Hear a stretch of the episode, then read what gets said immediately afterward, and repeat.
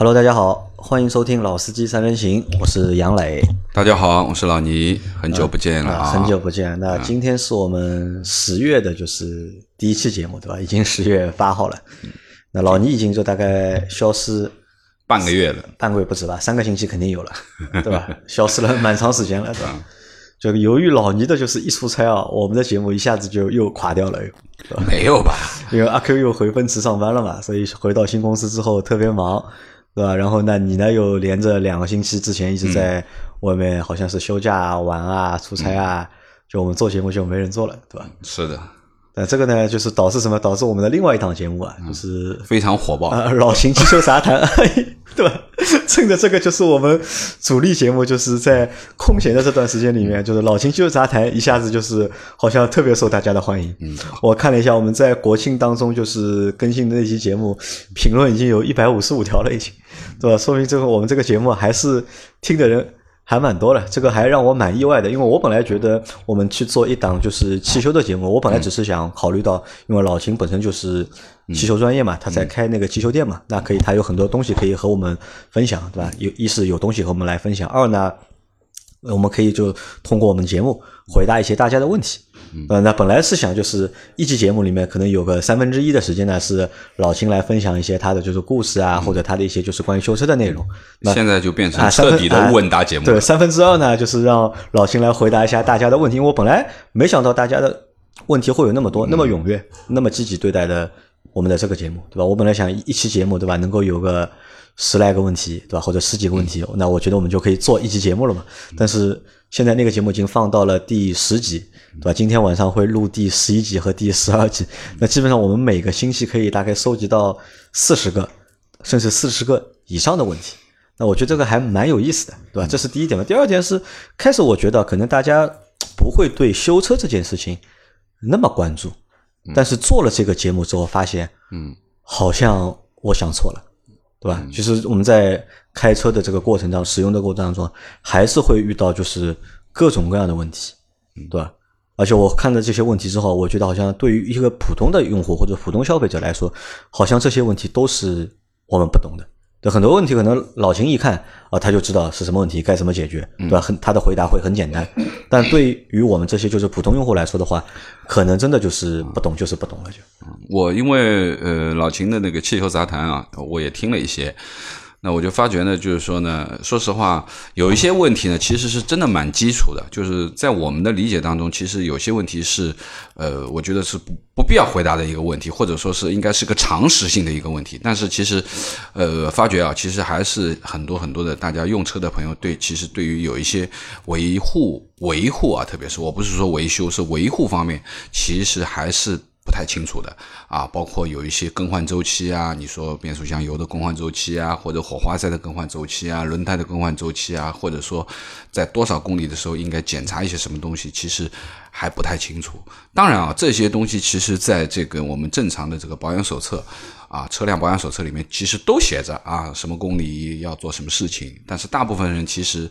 不太会去看这个东西，说实话，我自己也不太看这个东西，除非有几个大的公里数的时候，稍微翻拿出来翻一翻。因为每辆车子的特性不太一样啊，不管是日系车或者说德系车，其实它有一些保养里程上面的这个更换或者维护的，其实还是有一些细微的差距啊，大的不差，但是还是有些细微的差距的。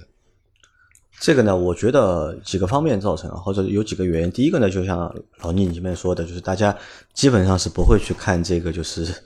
用户手册的，对吧？这个我觉得这个也正常，对吧？这个可能是我们的一个就是惯性的一个思维，就不管是车也好，还是我们家里买的其他东西，对吧？我相信会去看这个保养手册或者看这个使用手册的人，应该是比较少，比较少的，对吧？这是看全的比较少，就偶尔。可能你刚刚会看一个安装，对吧？怎么安装或者怎么使用会看一下，对吧？具体的一个就是详细的一个内容，可能大家都不太会去看。那这是一方面嘛。第二方面呢，我觉得也是和什么和一个就是我们整一个就是用车环境啊，可能是有点关系的。因为我们其实是没有什么就是汽车基础的嘛，不像就是一些发达的国外的一些发达国家，可能他的父亲啊或者爷爷辈啊就开始家里有车了，人家的用车历史更长啊。都知道，从小就看着爸爸在修车啊，还看着爷爷在修车和弄啊，那可能就是老外自己动手的更多从小就会知道一些 就是这个知识，但我们小时候是完全是不知道的嘛。如果作为一个普通消费，如果你之前是，如果你是第一次买车，不管你是几岁，不管你是二十岁还是五十岁，如果你是第一次买车的话，那可能很多东西真的是不知道。对那第三个原因是什么？第三个原因也是啊我和整个就是我看和整个就是传播的环境其实也有关系。那么我们看到的很更多的汽车内容都是以以测评为主，对对吧？大多数的在讲在讲测评啊，嗯在讲导购，但很少会有内容去说就是一些就是维修后啊，续的东西或者是保养啊这些东西说的会比较少一点，对吧？厂家呢其实也不会过多的去谈这方面的事情，对吧？再加上就是中国的很多四 S 店，可能因为出于一些就是经营的考虑，对吧？可能会存在一些就是小病大修啊，对吧？那么可能会有一些就是不好的情况，因为导致呢就是用户呢对四 S 店呢又不太信任。嗯，我看到好多问题都是好多问题都是他们去四 S 店去保做保养的过程当中，对吧？四 S 店提出要做这些或者做那些，那么但大家第一个反应呢就是要去想，哎，到底想的不是有没有必要做，而是想的是，哎，他有没有在骗我？是不是这个东西不需要做，对吧？会来问我我们节目里面会问，那这个东西到底需不需要做？但很多东西其实是需要做的，当然也有东西是不需要做的。那可能这个和整个环境是有点关系的。是的，那第四还有一个原因，我觉得还有一个比较大的原因是什么呢？也可能和就是目前我们的车的这个质量啊，相对来说是越做越好有关的，就可能不像就是十年前或者十几年前，对吧？特别是我们买一些比较便宜的车啊，或者买一些自主品牌啊，那么问题会 比较多一点。那现在相对来说，我们买车回去，对吧？你遇到要修的这个情况或者出故障情况，这个概率肯定没有以前那么高了。呃，一个是本身车辆在生产层面更加成熟，对吧？更加稳定啊，它的质量各方面也，特别是三大件啊，基本上现在坏的不太会多的。那么还有一点呢，其实还是取决于用户的更换周期。就是我们原来这个概念，一辆车要开十年八年的概念，现在其实很多人是开不到的啊，基本上三年五年就三年的一个就保修期之内就要换掉了，特别是像你啊，两年甚至于一年多你就要换的，那你一般是不太会碰到车子的毛病的。哪怕我说的不好听的，就是你在这一年里面，你不要去做一些常规的什么保养，你也不一定会有这方面的问问题，对不对？因为很多的这些隐性的问题，它是在后面，在一些长时间的使用或者说公里数到了以后，会演演变出来的。那么，如果说你是很短时间去更换掉的，或者说是你的换车周期非常短的话，其实你这些问题是你下一个车主要面对的，而不是你。所以说呢，其实呃保养上面的问题，现在可能呃很多人都不太去注意这部分的东西。那反正是做了这个节目之后，我还是会觉得我们以后会去花更多的就是精力啊，嗯，去做这方面的内容。其实这方面内容，现在目前的做法呢，做的还比较简单一点，只是回答大家的就是提问，对吧？到后面等等问题，就是在做个大概十期左右之后啊，那么我们也会去总结一些就是。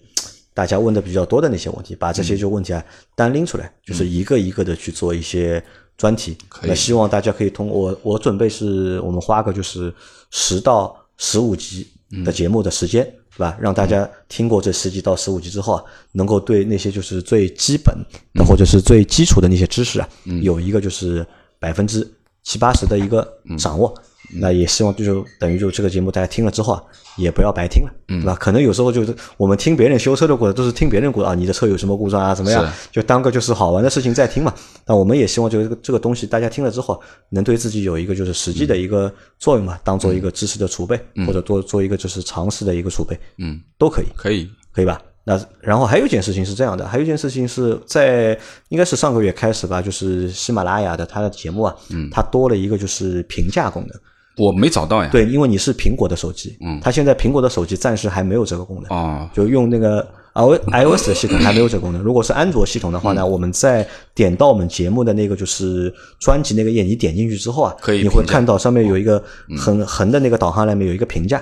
那大家看到这个评价之后呢，可以去点一下，给我们节目一个评分。嗯，呃，不管你给我们打几分，那我希望呢，就是你能够给我们节目去做一个评分，然后里面也可以做一些评论。那这样呢，我就会知道，就是大家对我们节目的一个态度到底是一个怎么样，是喜欢还是非常喜欢，还是不喜欢？那如果有什么你们觉得就是不足的地方或者是缺点，那么你们也可以在这个评论里面嗯。直接提出来啊。那我们也会就是根据大家的要求啊，就是能够改进的啊，或者能够优化的，那我们会去尽量的优化。OK，但是呢，直到现在啊，就是我们其实节目还是一个老的问题没有解决掉。就是因为这个节目的更新的周期啊，就是还是不太固定，对吧？包括从九月的下旬开始，后面两周就更新的会比较少一点。包括现在已经到十月八号，但直到我们可能直到十月十五号，就十月的第二周，可能更新还是会有点问题。那这个也希望大家能够见谅。但我们到还是我们人员啊人员啊人员的问题，就是这个是我们内部问题。到十五号之后。可能会稍微好点，嗯，逐步逐步。啊，因为当中因为现在人现在都陆陆续续都离开嘛，对吧？可能现在留在我们节目能够大家听到的声音啊，还只是我，嗯，和老倪，嗯，还有阿 Q，嗯，和老秦，对吧？包括你看老倪一旦就是。嗯，一出差或者是一休假，那我们节目马上就那，这个休假现在不会有了，对吧？因为年假用 完了，对吧？年假用完了，对吧？也没有用完，但是短期之内不太会有。但是出差最近频率也比较多啊。今天我和杨磊说，我我来冒个泡吧。然后，其实说实话，明天开始又要出差，又是一周的时间。那等于说下周我又没有办法。和杨磊一起录节目，那么，呃，希望到月中逐步逐步回正吧，回正，回正啊。对，那老倪因为是过了一个非常，就我说过了一个非常完美的九月。呃，有吗？呃，除了节目来录的少了一点之外，对吧？你像你，你之前是好像是九月中旬就去那个了。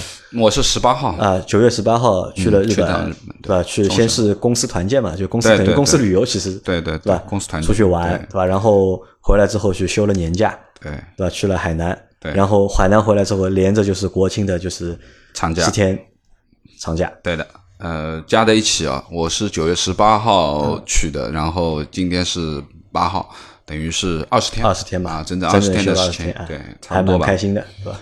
那正好呢，老倪来和我们聊一聊，就是这个历程啊，就这个日本啊、海南啊玩的怎么样？其实没什么啦，就是。呃，前面说了，就是一个是公司的团建嘛，啊，其实这个里面还有一点小故事，也蛮好玩的啊。那么我们原定的是一个四天三晚的一个这样的行程，结果是因为台风，台风啊，然后当天的航班全部取消掉，然后延迟了一天，等于说我们又在。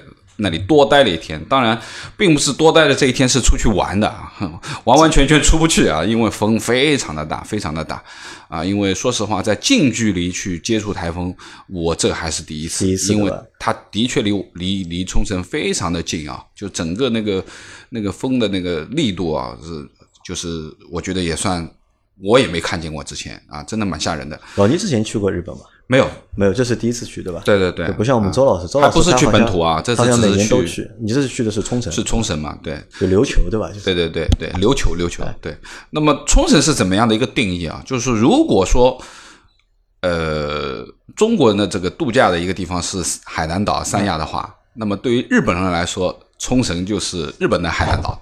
可以这样去理解啊，它是一个外岛，不在本岛的。对对对，它是等于说完完全在外面的，那么而且离本土还是有点距离啊，有点距离。那么应该这么说，就是冲绳这一次那碰到了一个台风，对吧？然后呢又多滞留了一天，那么中间也蛮好玩的。当然只能去一些室内的场所嘛，你室外的地方都肯定是去不了了。啊，那么我对于日本啊，说实话有什么印象？就是这次去，呃，因为第一次去日本，第一次去冲绳，那么首先是感觉干净，干净啊，真的是感觉这个街道也好啊，你住的酒店也好啊，都非常的干净。那么还有一个是袖珍，小的吧？哎，对，因为你住的房间啊，各方面都比较小，虽然小，但是其实功能很全啊，功能很全，也很干净，也很到位。那么，包括我们住的这个那霸的这个市区里面的酒店，其实它的服务各方面啊，它甚至有免费的下午茶喝啊，你可以下去坐一会儿，喝一杯酒都可以的，都有的。那么，呃，整体而言，就是说，感觉就是，呃，还是值得一去的一个地方啊。我认为这个消费水平怎么样？因为我也没有去过，我不知道这个地方到底是消费贵还是不贵。我觉得也不算便宜，但是谈不上贵啊。因为它本身也是一个旅游城市。对对对，就是说呢，嗯，当然就是说，因为我们去的地方其实还是比较偏旅游的地方的。就是我发觉一个比较奇怪，就是你去中城会发现，其实说实话，在那边其实见到的国人并不多，就中国人不多，啊，并不是非常的多。有可能这个地方很小，每天中国过去的航班也不太多，而反而在当地日本客人很多，就是从本土来的，从日本本土来的。客人到可以碰到很多，甚至于说很多台湾的客人，就是我们说的台湾客人也有很多，因为离得比较近嘛。那么，呃，应该这么说，就是，呃，在那边购购物啊，呃，然后吃吃牛肉啊，啊，吃吃拉面呀，是蛮好的一个地方。啊，当然，就是说，我觉得这次去，包括你去了，我们去了就海滩的这种类似于度假型的酒店，其实它这个度假酒店的标准和我们所说的海南岛，我后面去的海南岛度假酒店完全不是一个等级的。啊，大家都是度假酒店，但是等级要低很多呀，低很多，就是它绝对没有没有我们说海南岛的酒店那么豪华，或者说呃呃这么大啊，它其实没有这么呃没有达到这个标准，但是还是比较精致、比较干净。风景怎么样？呃，风景嘛还可以吧，因为海岛型的酒店基本上都差不多，差不多。那么我们运气还算比较好的，因为去的时候，呃，特别是有一天的行程是跟着包车的去去了几个的旅游景点嘛，包括什么万左毛啊等等。那么，哎，运气好的就是都看到了太阳，但是我们一走就下雨了。所以说呢，这次行程就是在旅游这个在观光这个层面其实还可以。呃，那么主要还是就是台风的影响，就是很多有一些室外的逛逛街啊，什么东西肯定会受一些影响。大老牛，我问你，因为日本是日文嘛，日文和就是汉字是有点点像的嘛，嗯对吧？你觉得在日本的这几天里面，在冲绳这几天里面，就是在你在外面玩的这个过程当中，就是受到语言上的限制大不大？嗯，首先来说，日文肯定不懂嘛，对吧？那么，但是。呃，很多东西啊，因为毕竟它是一个旅游的一个地方，其实很多地方普通的英文都没有太大的问题。那么现在呃科技也比较发达嘛，你搞一个翻译软件，面对面翻一翻，哎，准确性也还蛮高的。其实没有太大的这个妨碍，因为无非就是我们不太去和日本人去做一些交谈类的东西嘛，无非还是一些买卖关系啊，或者说询问一些，那么这个其实比较比较简单，不会有太大的问题，对吧？那么而且呢，就是说里面也有一些汉字的东西啊，繁体的也好啊，你大概还能看懂一些，就你猜也能猜到一些什么意思。有有遇到就是日本人吧，和日本人有过就是接触。呃，没有太多的接触，没有太多接触，但是日本人还是非常友好，或者说我们说从啊入境到出境，对吧？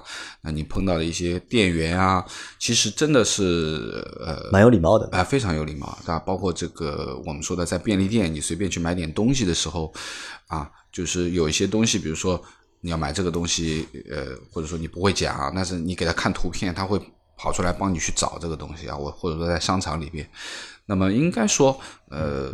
我觉得日本人，我们说的素质还真的是非常的高啊。那有有没有吃到什么好吃的东西留下印象的？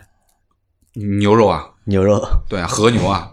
那么我的印象是，就是在日本的话，当然就是拉面这个东西，其实我一般啦。我我说实话，我一般。但是我对于牛肉是非常喜欢的。那么基本上我们自由活动的这点时间，基本上我都在就吃肉，吃肉。晚上去喝个小酒，加上吃肉，对吧？那么，如果说到呃吃肉的价格，那我认为可能只有国内的两分之一乃至于三分之一的价格。就如果说同样等级的牛肉的话，同样等级的牛肉，那我们说其实在上海也有非常好的这种我们说的这个牛肉，但是基本上一份都会打两三百块钱一份这样子。那么可能你在那边可能就一百块钱左右就可以吃到差不多这样等级的啊，我估计也就是一千五到两千块钱。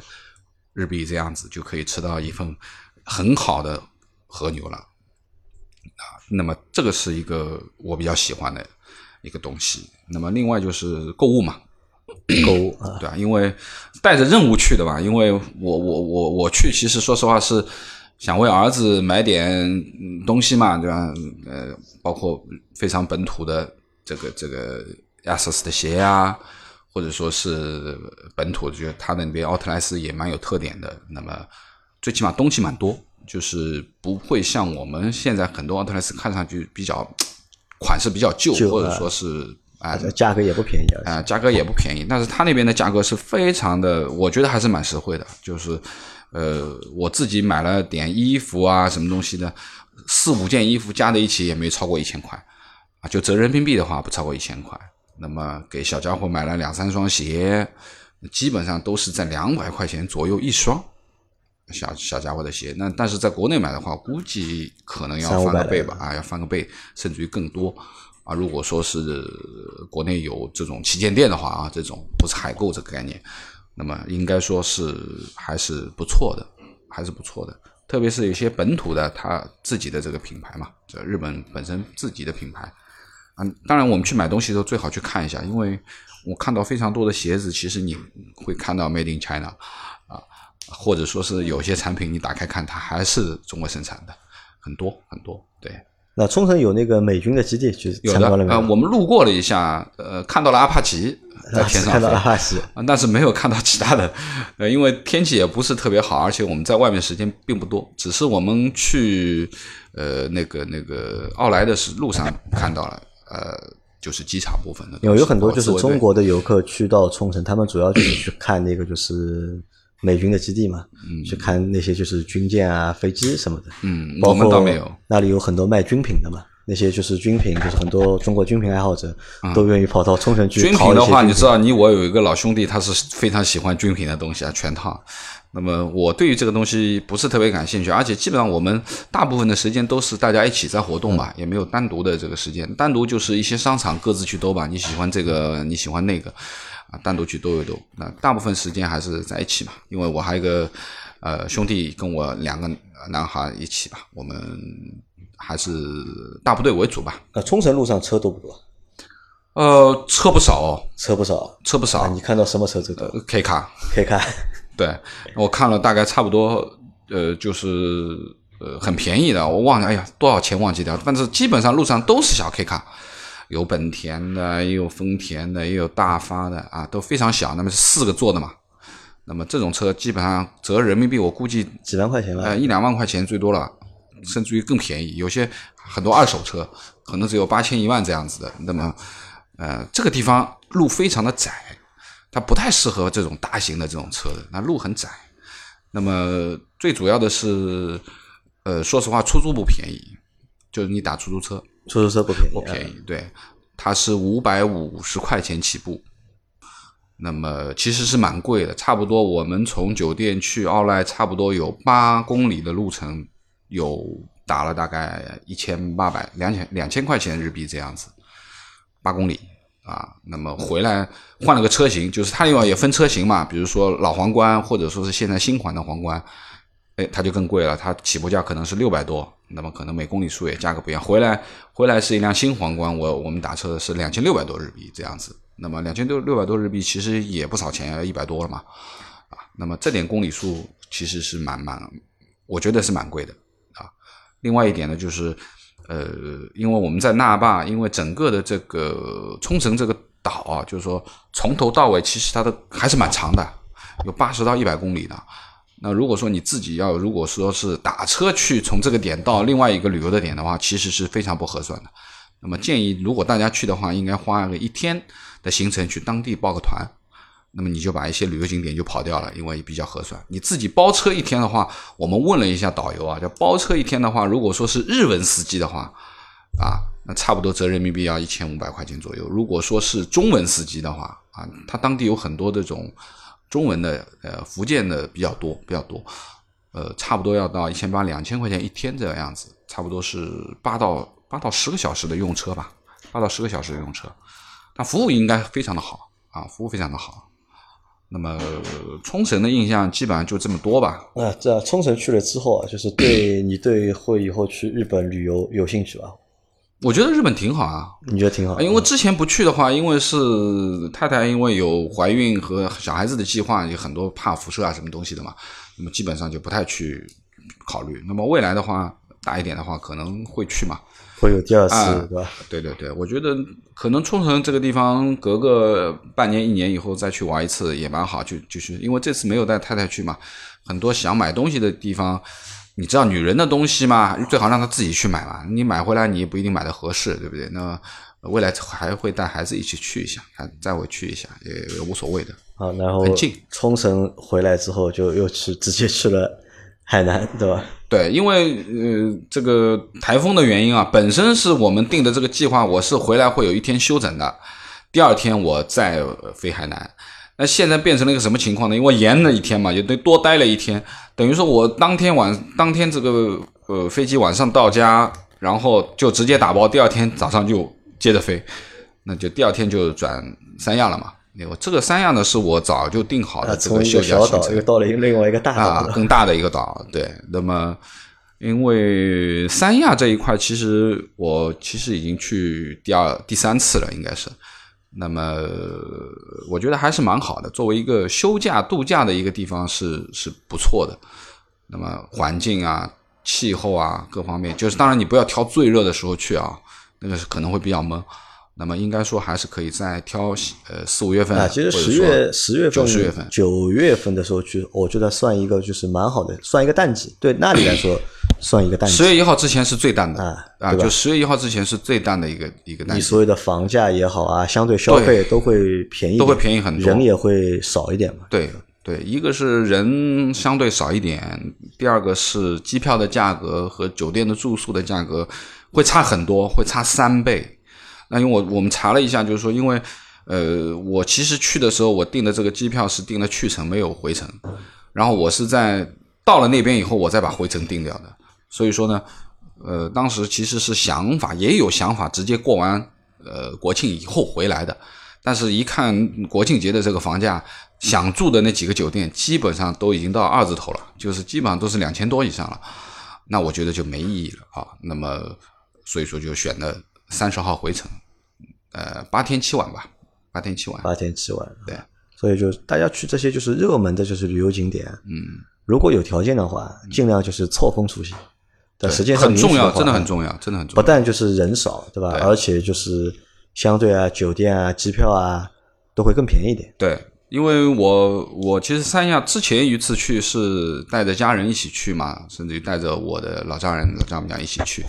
你想，我上一次去是在五月一号之前，我是在五月一号之前回到家的，就二十八号回来。那这次去的是在九月三十号回来，所以说我完全是就是在五一长五一的一个小小长假和十一的一个长假之前选择去，一个是机票非常便宜啊，我们这次去的话，呃，来回的机票等于说我两大一小只有三千块，等于说平均下来就一千块一个人来回了。那么酒店其实也很便宜啊，从几百块钱的酒店到一千多的酒店，呃，基本上呃，我我这次去会选了三个酒店住嘛，三个酒店住折下来也不超过一万块，其实已经是很便宜了啊。特别是有些酒店我还是选择了升级的，好吧应该说错峰比较重要错峰比较重啊，比较重要。对海南回来之后就直接国庆了就，对？对，海南回来就在家了。啊，在家了。啊，基本上我就没动。呃，除了呃我们说的这个这个一年一度的家庭聚会啊，二号家庭聚会以外，基本上我就在家带娃，或者说是带着孩子去一些公园啊，呃晒晒太阳啊，然后溜达溜达，找几个饭店吃吃饭啊。就没有去一些周边的这种我们说的旅游景点，因为说实话，看了一些报道，也已经吓死人了。我其实是这样的，因为我们在长假的过程当中，其实我是想做几期节目嗯。的，就是在一一号到七号里面，我想选个一天或者两天，嗯。跑来办公室，我们录两期节目。因为我们在去年的十月十一号的时时候，我们是放了三集嘛，我们那时候做了三集，就是国庆的特辑节目嘛，是我和任晨做的嘛。那今年任晨不在嘛，嗯。那本来我想来的嘛，但是我们这个办公室啊停电，一到七号都没有电。来了一次之后，发现就是没有电，就拉倒了，只能结束是吧？只能回去了。因为今年其实今年的国庆会比较不太一样啊。比较特殊一点，特别是在十月一号的那一天，嗯我觉得可能这个是我活了嗯长那么大，就是我觉得最特殊的一个嗯，十月一号，最特殊的，对吧？因为今年的十月一号是我们国家的就是建国的七七十周年嘛，对对吧？那一天是我相信啊，除了在旅游在外面的人之外，嗯，可能只要在家里的人，基本上大家都九点十点的时候已经守在了就是嗯电视机前面，嗯，去看就是这一场七十周年的阅兵。你想，我平时都是晚上四五点，就凌晨四五点睡觉，对吧？早上要睡到个中午十二点才起来的人，对吧？那天我是。三点多睡的吧，我想我第二天我要看这个阅兵，我要早点睡觉。那、我是三点睡的，到九点半的时候就自动醒了，嗯。然后就起来看了这个阅兵。嗯。而且那时候看的那天看的时候，我们群里面还一边看，都在在讨论一边讨论，对吧？对。出了一个什么方阵啊，出了一个什么啥方阵啊对，都一边看一边在讨论。因为对。老倪之前是当过兵的，对，对吧？我相信，就你看这个阅兵的感觉啊，会比我们普通人看的话，可能还会多一层，嗯，对吧？对于我们普通老百姓来说的话，我们看这个阅兵，对吧？看这个大典，我们会觉得是作为中国人，对吧？这是一件就是很自豪或者是很骄傲的事情，对吧？看到国家发展的那么好，嗯对吧？繁荣昌盛，对吧？那我们会觉得就是很好，对吧？嗯但老倪因为当过兵嘛，对吧？可能你的感觉会和我们还不太一样。嗯的确，今年的国庆啊，我相信是就是我们正常的这个国庆大典啊，我们说的这个庆典活动，应该是万人空巷的啊，就是这个时间点应该没有什么人在马路上，大部分都应该缩在家里面去看电视。那么同样我也不例外，我也是全程从头到尾都看完，没有漏过什么。值得说的是，呃，我的小家伙才两岁四个月，是把习大大的发言从头到尾认认真真听完，他动都没动，我觉得很神奇。一般来说，你不太可能让他停下来，但是，呃，习大大在讲话的时候，他的那段发言从头到尾，小家伙就就站在我前面，就从头到尾看听完。哎呀，我觉得也蛮神奇。当然，你能在这个这个呃整个的这个阅兵的这个呃庆典上面，能感受到的就是我们中国强大了啊，这是无时不刻你能感觉得到的。另外一点就是，因为我我不知道大家看这个感受怎么样，因为我是基本上是眼睛里面凝着眼泪在看。你是啊这个拧着眼泪在看的啊真的是激动，就是你心里面一直就感觉是一种一种这种状态啊，不管是在讲话也好，包括一些我们作为一个当兵的看到的这种一状态啊，包括我们这个阅兵的方阵，包括我们装备，其实你你真的能够，即使你不在现场，你也能够感受到这种震撼。那，这种震撼是真的发自内心的透出来的一种激动的眼泪啊！真的，说实话，我现在在讲，其实我心里还是很不平静，应该说是非常激动的。那么七十年大庆啊，当然我们还会看到八十年、九十年、一百100年像我们这个年龄都没有问题的。那么应该说，今年是和之前很多五年一小阅兵、十年一个大阅兵真的不太一样的东西。你能看到它的规模，包括展示的内容，包括我们说的从一九四九开始啊，从毛主席到邓主席。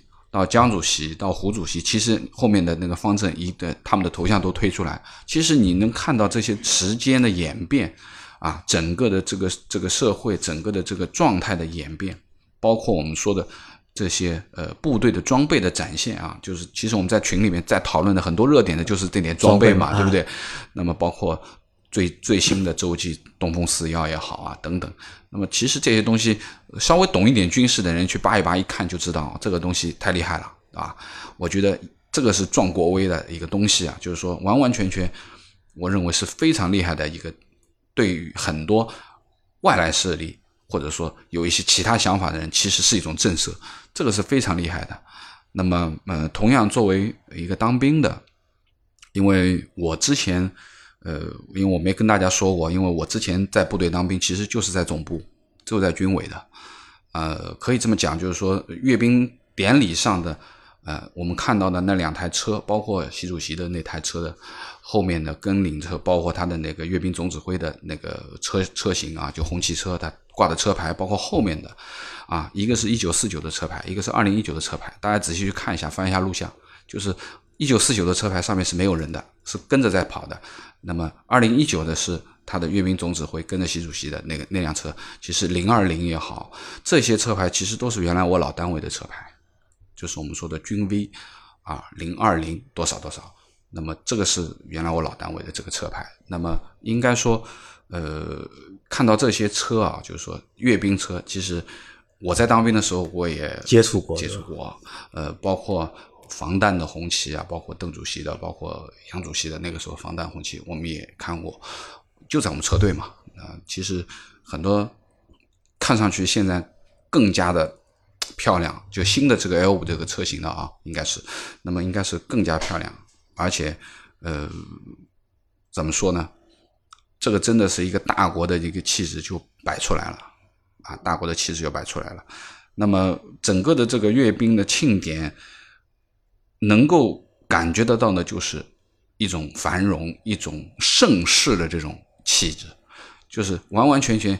如果说，呃，之前我们老古话讲什么叫康乾盛世也好，或怎么样怎么样也好，其实你现在能感受到，看这个阅兵典礼，你就能感觉到现在是一种盛世，就中国人真的是厉害啊！这个完完全全和前几年，包括很多年前，我们其实五十年、六十年都有有都有阅兵式，这个是不一样的。包括当天晚上的礼花，大家去看一下这个礼花的表演，我真的是太厉害了。因为我觉得，为什么我说就是这今年的就是十月一号那次庆典，就是这次阅兵，我觉得和之前不一样。因为其实之前每一年国庆的阅兵，我我相信就是看的人还是非常多的。是的。但是今年我发现基本上都是我们家全家，是吧？大家都在看，是吧？包括我老婆，嗯，其实女同志对这个东西其实不是太有兴趣的，理论上，对吧？她可能也搞不清楚谁是谁，对吧？也搞不清楚这些装备啊，这些就是各个方阵是什么部队的。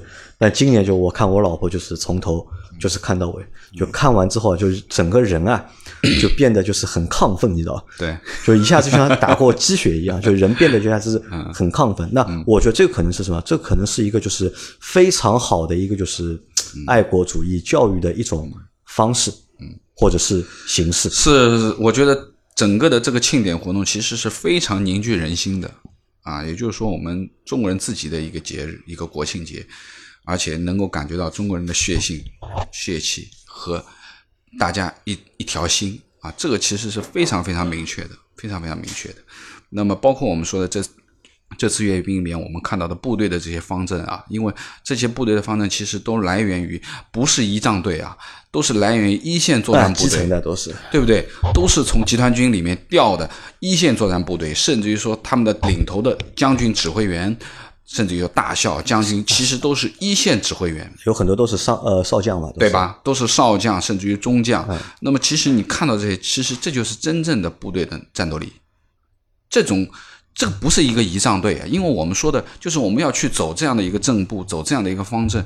那很最重要的就是说，如果仪仗队走成这个样子，这是他应该做到的一件事情。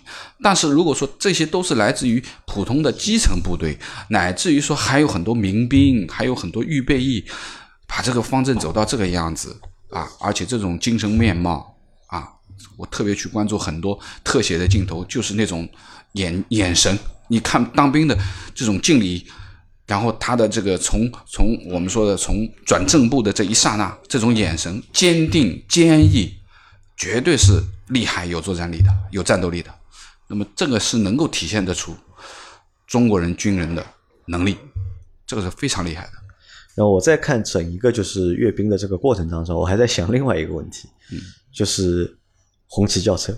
嗯，对，我觉得，因为我们之前谈过嘛，谈过我们为什么说红旗品牌的这个汽车啊，它具备就是成为一个就是豪华，嗯，或者是高级，嗯，汽车品牌的一个潜质最大的一个基础在于哪里？就是世界上可能就只有这么一个品牌有着这么样的一个属性，嗯，对吧？所以我觉得，其实红旗，我觉得在那个瞬间，就是看到红旗这个品牌的时候，就是感觉。不太一样啊，可能真的就又不一样了，就你就不会再去考虑它的这个到底它的性能好性能啊、配置啊、质量，就不会再去考虑这个东西了。我觉得中国单单这个品牌这个属性啊，可能就压倒所有的东西，就是我们说品牌溢价的话，这个品牌溢价，这要比其他的品牌厉害的多了，对不对？那么的的确确就是，包括我们不要说红旗了，其实我们去看一些部队的装备嘛，就看一些部队的战车的装备啊，包括里面有一些我们说的东风猛士啊等等。那么其实这些当然就是部队的这个装备的要求，汽车的这个要求和我们普通的民用汽车的要求还是略有区别的啊，它可能更加简单，更加可靠啊，没有这么多花哨的东西在里面，但是肯定是非常实用，非常皮实、经久耐用，而且容易修。这点很重要，因为我们知道，一旦打起仗来的话，这是个，这是个，如果是个很难修的东西，那就麻烦了，对不对？所以说，简单好用、皮实、质量可靠，这个是很重要的。因为我们我的这个呃这个这个这个职业里面，其实啊、我们也呃和和部队有一些联系嘛。那么其实是看到过很多这种疲劳测试的，特特别是我们说的南军区的这个关于军车啊方面的疲劳测试，它要求是非常高的啊，这不是所有的车都可以做得到的。那么这个就是对于国庆啊，就是说整个阅兵式的一种想法，呃，真的，当然在现场的话，我相信你会更加热血沸腾。这一般人去不了。对。其实也很容易去，并但我看到了一个，就是我们的同行啊，就是有一个北京的我们的一个同行，嗯，他应该是车网新媒体吧，因为他是这个车媒体的老板嘛，嗯，就他的女儿，嗯。就参加了这次就是阅兵，就后面不是有群众的那个方队的嘛，有小朋友跳舞啊什么的，我看到他发了这个照片，嗯然后我就和他说了一句话嘛，我说，哎，有了这次经历之后啊，这个牛可以吹一辈子，可以，对吧？那我觉得后面还有八十年大庆的，对不对？这个，这个我觉得，呃，是一种荣誉嗯啊，这是一种荣誉。呃，的的确确，很多的这个呃，整个的方阵啊，整个的这个流程上面，包括还有非常多的我们说的这个老战士啊，或者说是呃开国元勋的一些呃家属啊，都都坐在这些呃展车上面嘛，就说呃，应该这样讲，呃。不能忘记过去这些先烈们给我们留下来的，他们洒热血啊，创造了新中国。那我觉得真的是还是要想一想，还是要想一想，我们这样的美好生活是哪里来的？好，说完国庆的阅兵啊，就是国庆的长假了，对吧？其实长假我们长假都没有出去，老倪也没有出去，没有出去，我也没有出去，我认为未来的长假我都不太会出去。都不太。会出去的，因为今年长假可能就是因为是七十周年的一个关系啊，嗯，就大家对这次长假的就是嗯。这个活跃啊，这个活跃度特别高，好像就是今年出行的人也特别多，包括就是第一天三十号晚上就开始的那个大堵车，嗯，那我们群里有一个小伙伴对吧，有一段大概。两百公里，两百多公里的路吧，对吧？开了将近九个小时，对吧？这个也是蛮吓人的一件事情，对吧？其实我我觉得啊，就是错峰出行这件事情啊，嗯，其实还是蛮重要的。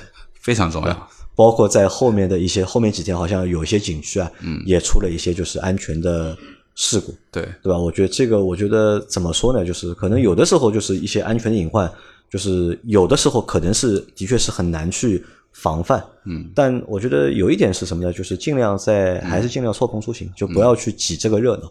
如果这个地方如果人真的太多的话，嗯，我觉得就太平点，对吧？是的，你换个路线，对吧？或者选一个就是人稍微少一点的地方。是的，那反正等十一过完之后啊，那可能就是今年二零一九年，也就剩最后一个季度了，嗯，对吧？后面能够过的节好像也没有了吧？应该对，马上就是二零二零年啊，的元旦了，马上就二零二零年了，对吧？我们也十一过完，基本上就等于这一年差不多啊，差不过完了。多过完了，对吧？这时间也过得也是真的快了。就是那我们会在九月呃十月份，说错了，现在是十月份了。我们会在十月份，我们应该会再推出两到三个新的节目，新的节目，对吧？当中也有就是和汽车有关，也有和汽车没有关系的，是其他内容的，嗯对吧？到时候推出之后，那我也希望大家能够关注我们的新节目，因为比如老倪到时候也自己也会有档节目，因为这个事情其实我们说了已经快两个月了，已经对吧？嗯，你给我下任务是吧？阿 Q 啊和老倪啊各有一档就是自己的节目，